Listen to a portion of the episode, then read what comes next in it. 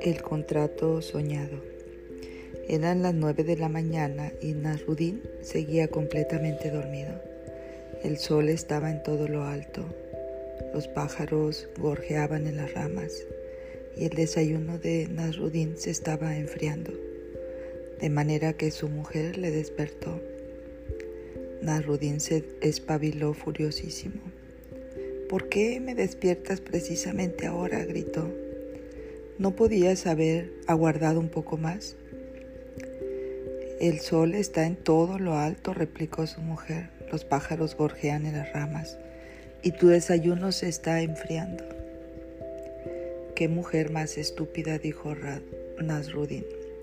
El desayuno es una bagatela comparado con el contrato por valor de cien mil piezas de oro que estaba a punto de firmar. De modo que se dio la vuelta se puso debajo de las sábanas durante un largo rato, intentando recobrar el sueño y el contrato que su mujer había hecho añicos.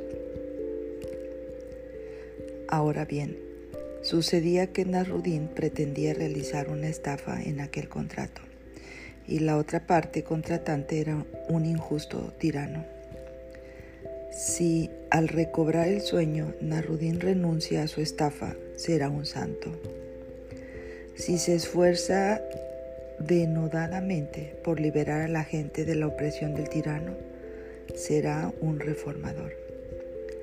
Si en medio de su sueño de pronto cae en la cuenta de que está soñando, se convertirá en un hombre despierto y en un místico. ¿De qué vale ser un santo o un reformador si uno está dormido?